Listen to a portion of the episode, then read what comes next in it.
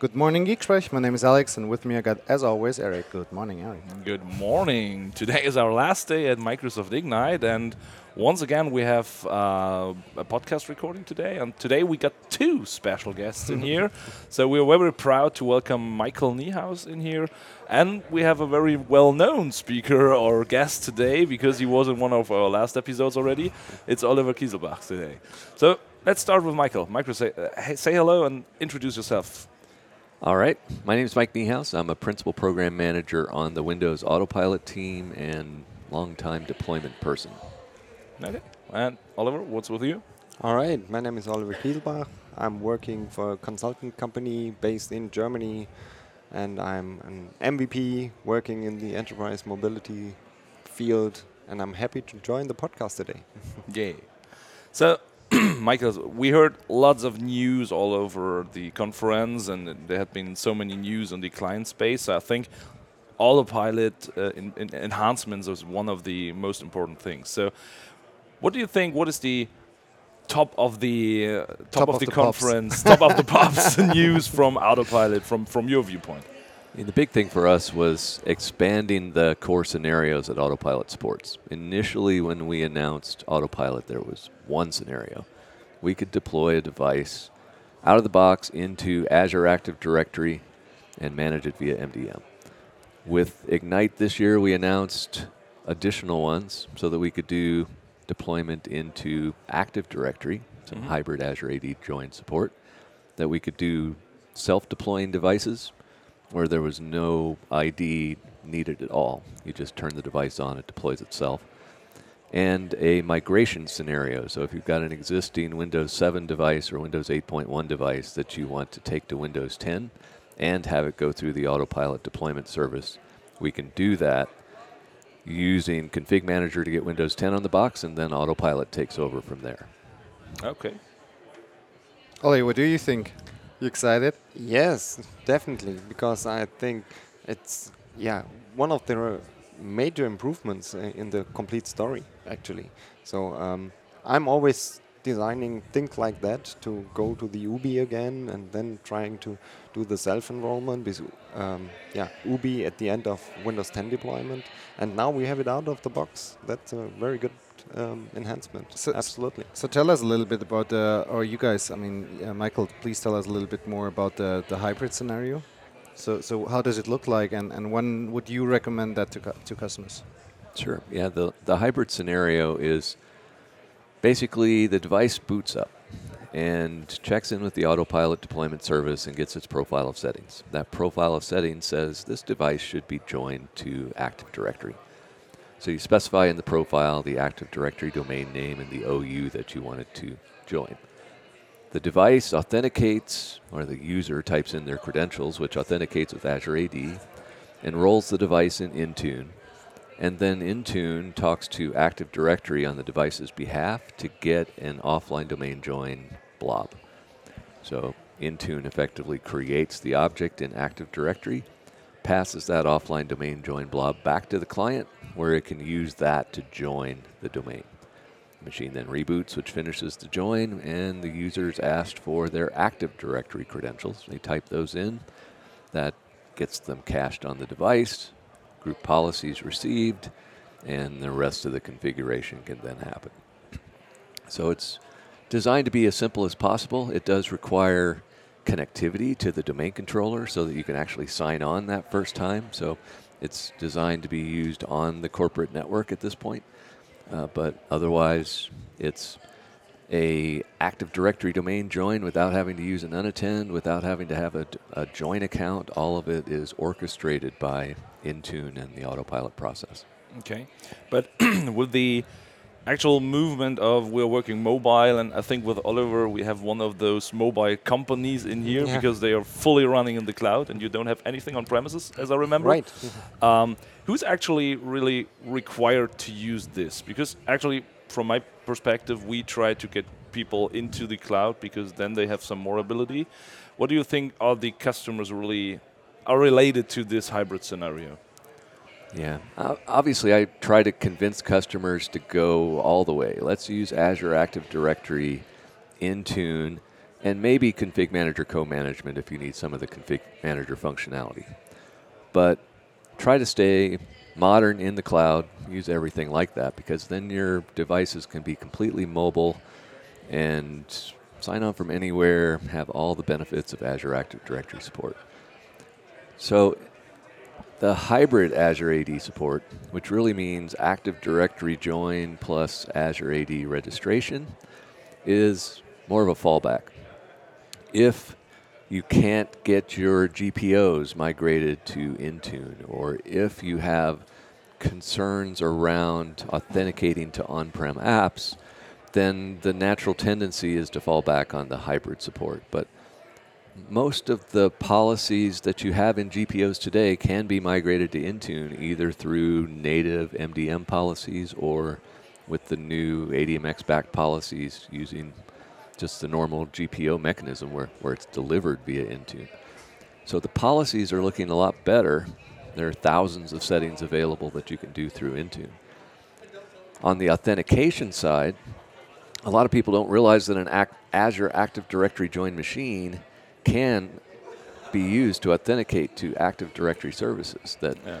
you can have a user sign on with their Azure AD account, still get a Kerberos ticket from the Active Directory domain controller, and use that to access file shares and web servers and client server apps and even like the Active Directory users and computers MMC you can run on an AAD joined machine it won't know what domain you want to talk to, so you have to tell it that. But as soon as you tell it, yeah, my domain controller is over there, I want you to connect to it, it authenticates just fine.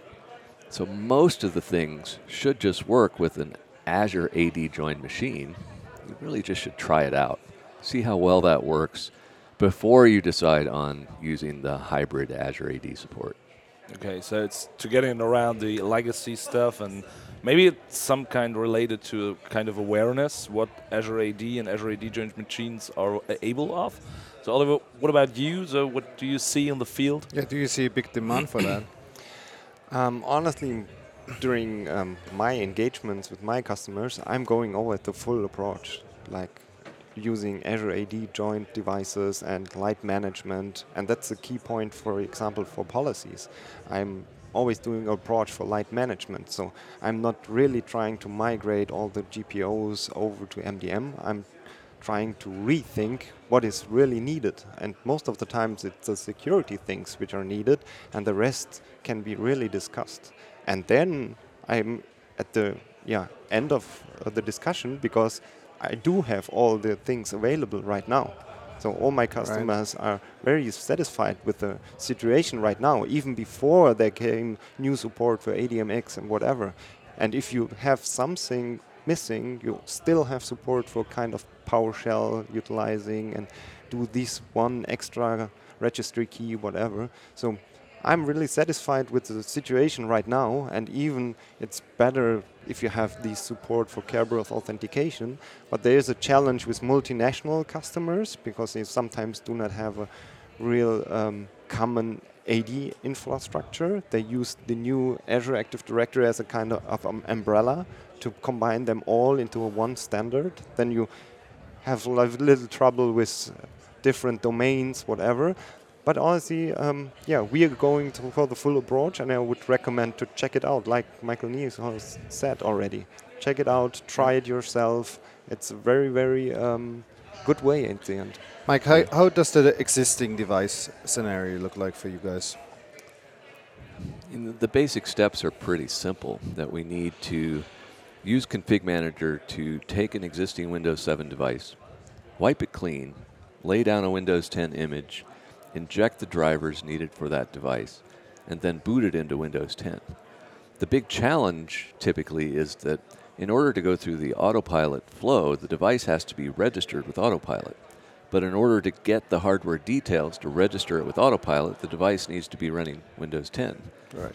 So you don't really want to deploy Windows 10 just to harvest a hash so that you can then redeploy Windows 10 to the yeah. same device. It's kind yeah. of counterproductive.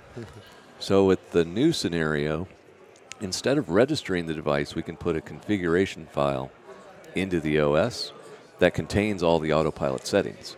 So it Device boots up into Windows 10 for the first time, connects to the autopilot deployment service, sees that there's nothing there for it, then reads the configuration file and uses those settings. So you still get the standard autopilot experience with the OOBE screen skipped and the customized logon pages, just like it were an autopilot registered machine. Now we had to clean that up on the back end.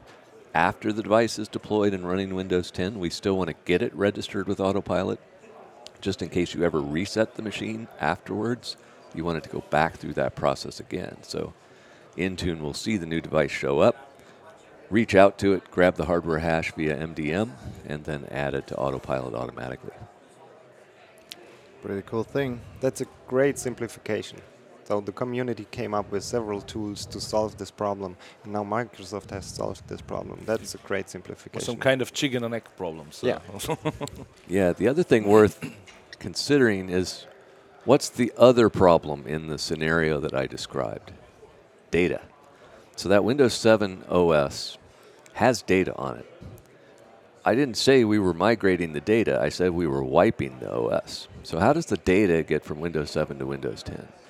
The hope is that you're using OneDrive for Business and that the data is already synced to the cloud.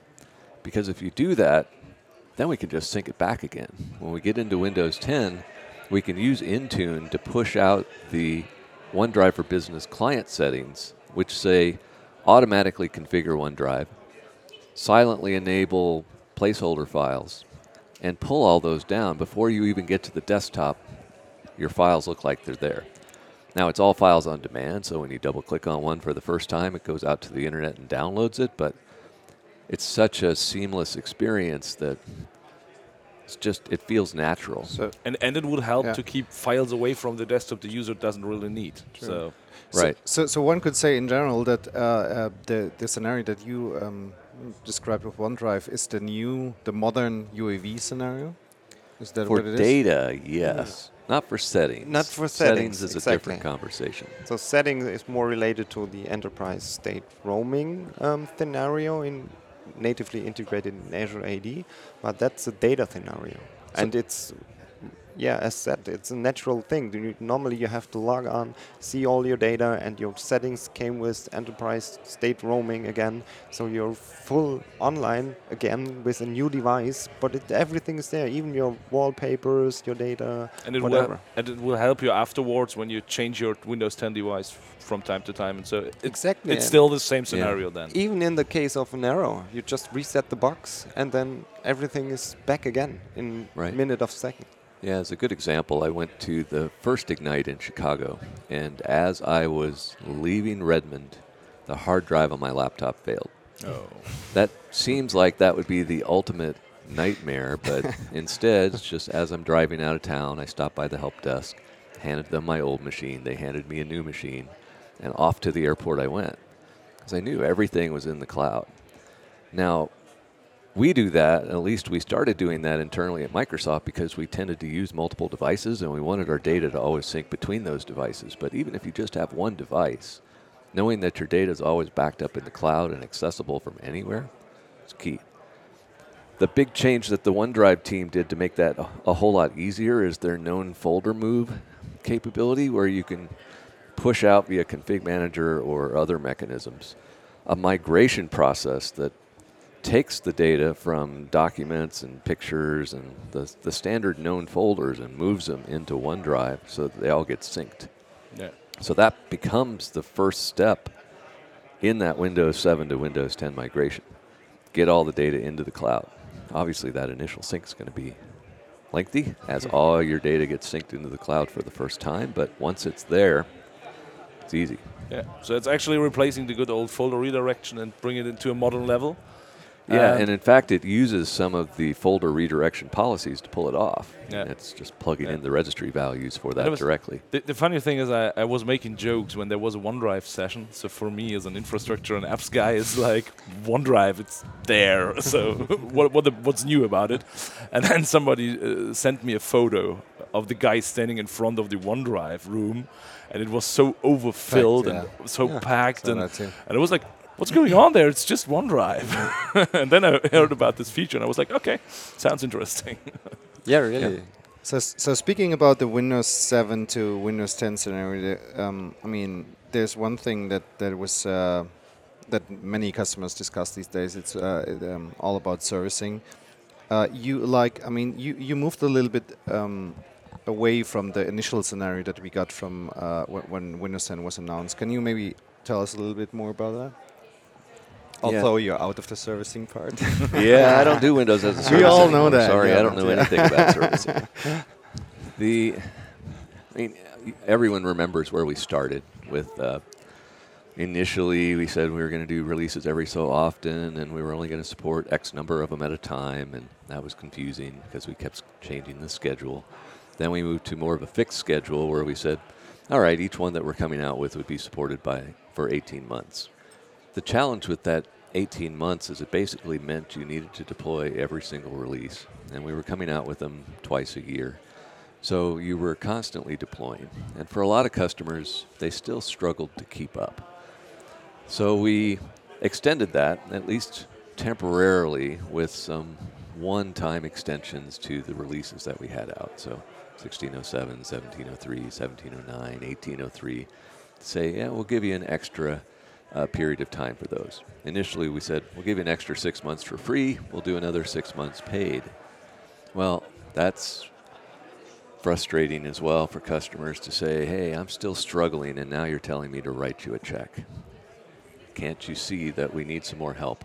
That we need more tools, we need more experience, we need to be able to get better at this before that really becomes practical. So we said for our enterprise customers who have the most apps and the most challenges around this, we can do a 30 month time period. So for the fall releases, for anyone running Windows 10 Enterprise or Windows 10 Education, we'll support those for a full 30 months. For the spring releases, we'll keep those at 18 months. So effectively, that means most customers will look at that and say, we're going to deploy the fall releases hmm. only. We'll skip the spring one, we'll deploy the fall one. But it gets you into a rhythm where you only have to deploy once a year with plenty of room to spare. We had done calculations initially where we said, all right, if you have an 18 month period, you have to deploy every single one. If you go to 24 months, you can skip one, uh, skip every other one, and it's doable, but it doesn't give you a whole lot of buffer. Yeah. Go to 30 months, now you can skip one and have a full six month buffer in case you run into any issues where you had to resolve those with the ISV. So that's what we decided to do, at least for the enterprise customers, to say, we'll give you the 30 months. We hope that you'll still deploy every one, but we know it's going to take you a while to get into the rhythm of doing that. So uh, yeah, enjoy the benefit. cool Uh, stuff. But And- I could imagine that it's hard for Microsoft itself because you want to push out innovation and want to introduce new things like security, whatever, and the customers demanding for more time to leave one version like it is. So Yeah.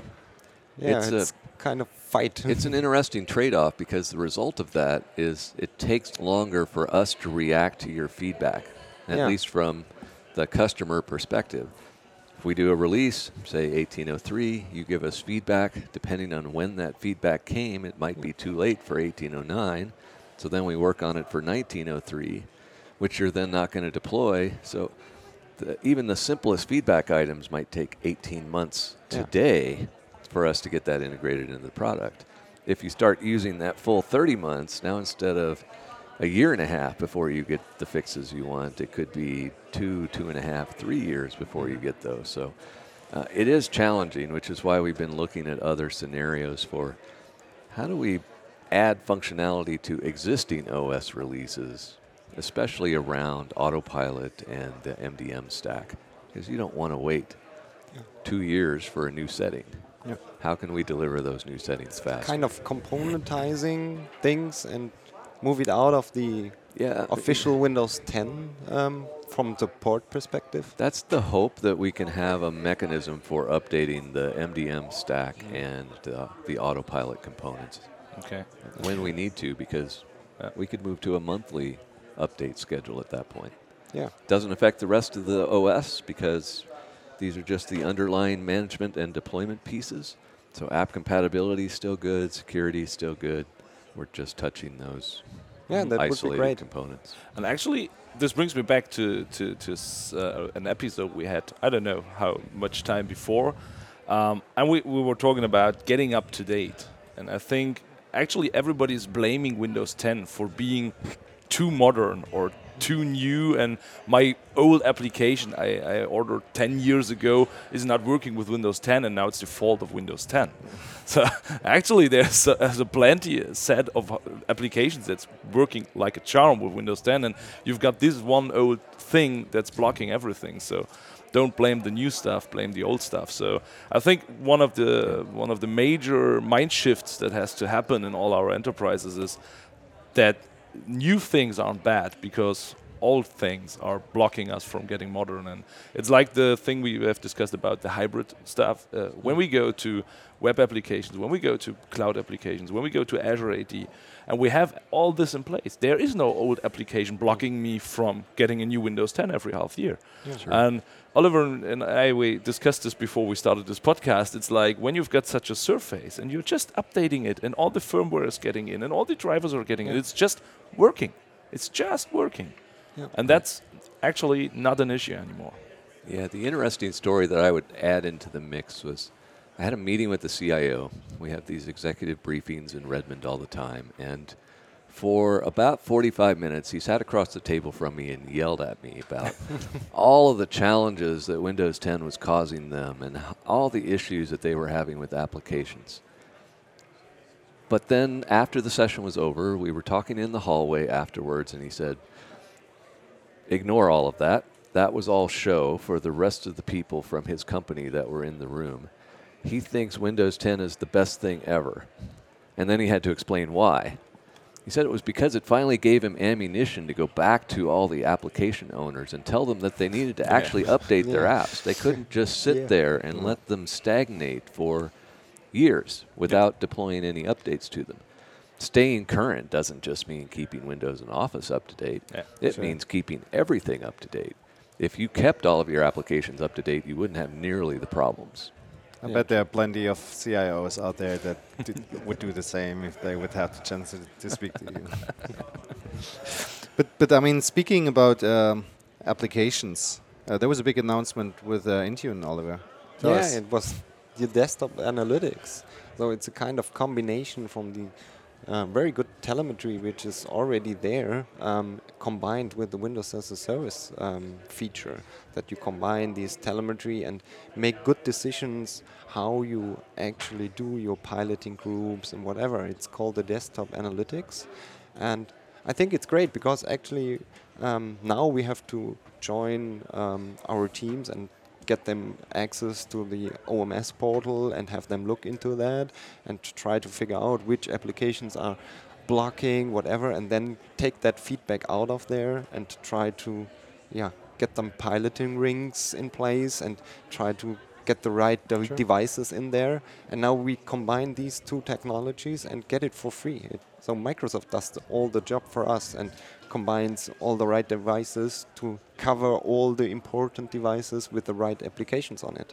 So very big announcement. I think it takes away a lot of effort normally the IT guys are having, and they don't want to deal with that actually. They don't want to deal. They only want to deal with okay, these are my core applications. I need to check this 10, for example, and then we're ready to go. And yeah, actually, this is happening. And um, is it the, the newer version of Windows Analytics? Is, is that what it is?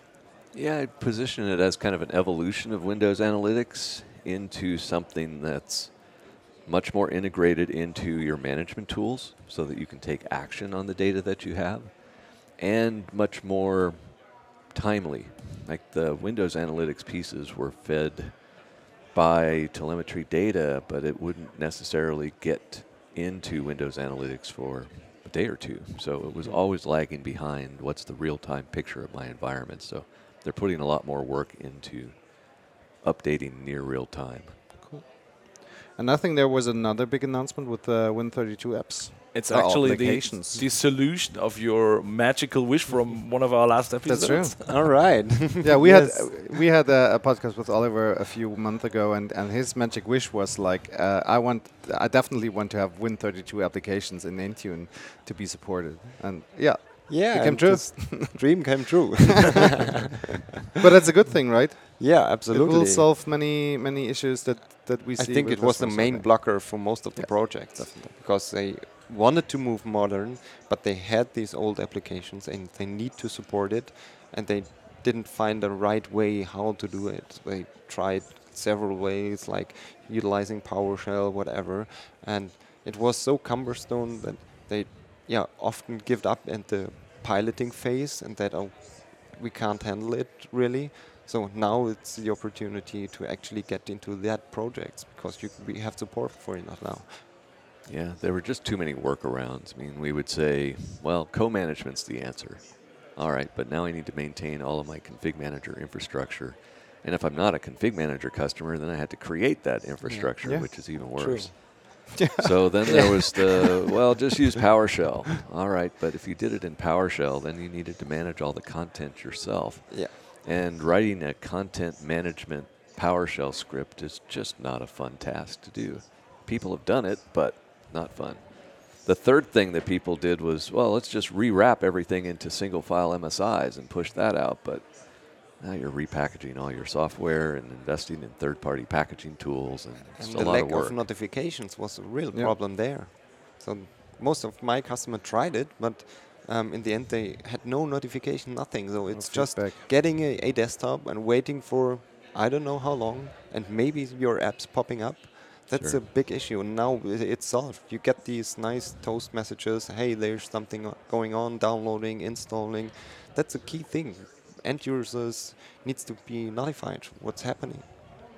And what I, was, what I was thinking about is, as some of you know, I also had a background in SCCM in the past.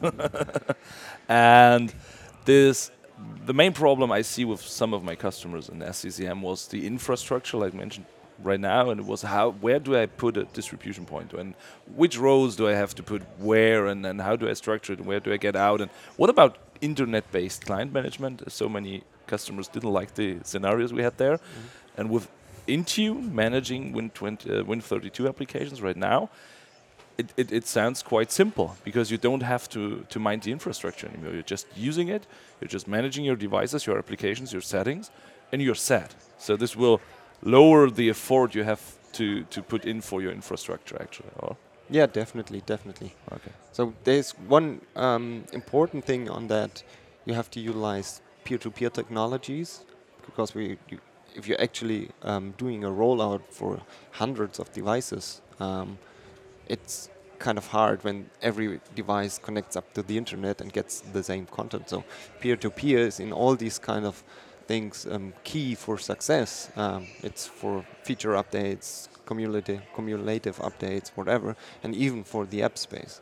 But um, yeah, I think it's it's simplifying everything, and that's exactly what uh, my customers, for example, are searching for. They don't want to maintain and upgrade twice a year all these infrastructure things, and then just hunting things like, oh, my disk is full, I need to change a disk in Australia or whatever.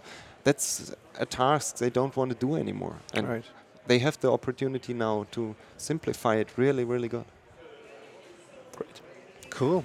So, so um, we learned a lot about Autopilot pilot and announcements at Ignite. What will what will come next for Autopilot?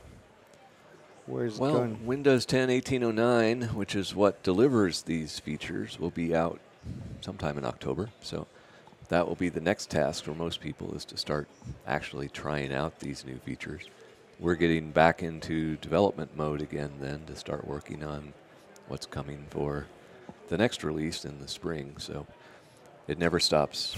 It's a mm. constant cycle of creating new features, releasing features, starting all over again.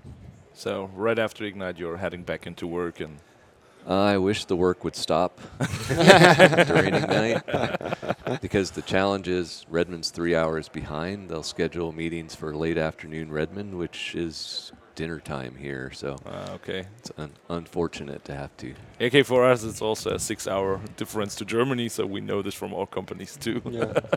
so I had an an interview uh, on Wednesday or so at 6 a.m. our time here Yeah. because it was lunchtime in Germany, and I was like, oh my god. That's that's actually why I like Australia and Singapore and places like that because the time difference is so good that you I can say sorry, I can't get up in the middle of the night to do a meeting. Yeah, I that- have to wait until I'm back. That's true. So, Michael, there's one big question in our podcast. Everybody has to answer. So Oliver also already knows it, and he has a solution for it right now. So, if you had a magic wish, what would your magic wish be right now? For your customers, for your product, for yourself. We heard that you want to stop work during it. but what's your magic wish? Oh gosh, I don't know. the, the big constraint is time. So give us more time. Uh, I wish the days weren't 24 hours long. Make them 36 hours long Okay. because it just seems like there's so much more that we could do if we had more time to do it. Okay. And I, I think customers would join your idea because then they had more time for Windows 10 deployments because 30 months at 60, uh, 36 hours a day is even longer time. So think, think of how many apps you could test in a day with 36 with hour 36 days. hours. Yeah, that sounds, sounds interesting. so we should should try this out. Maybe next year at Ignite we will find a solution for this. All right. Okay. Michael, it was an absolute pleasure to have you in our show. And uh, thanks, Ollie. I mean, always welcome. For joining us again. Yeah. Thank you. It was my pleasure. See you next year. Ni- Ignite will be again in Orlando, but In uh, November. In November, November, yes. because of all the holidays that are around September. That's what I heard. Something. I don't know. And hurricane season. Hurricane that's what- season is probably also might a be a That's good reason. Yeah, It is nice to get outside of hurricane season. Yeah. Yeah, I think so. absolutely. Okay, Fine. so see you next year. Thank you so much. It was a great Ignite. It was a great interview. Thank you so much. Goodbye. Thank you. Bye.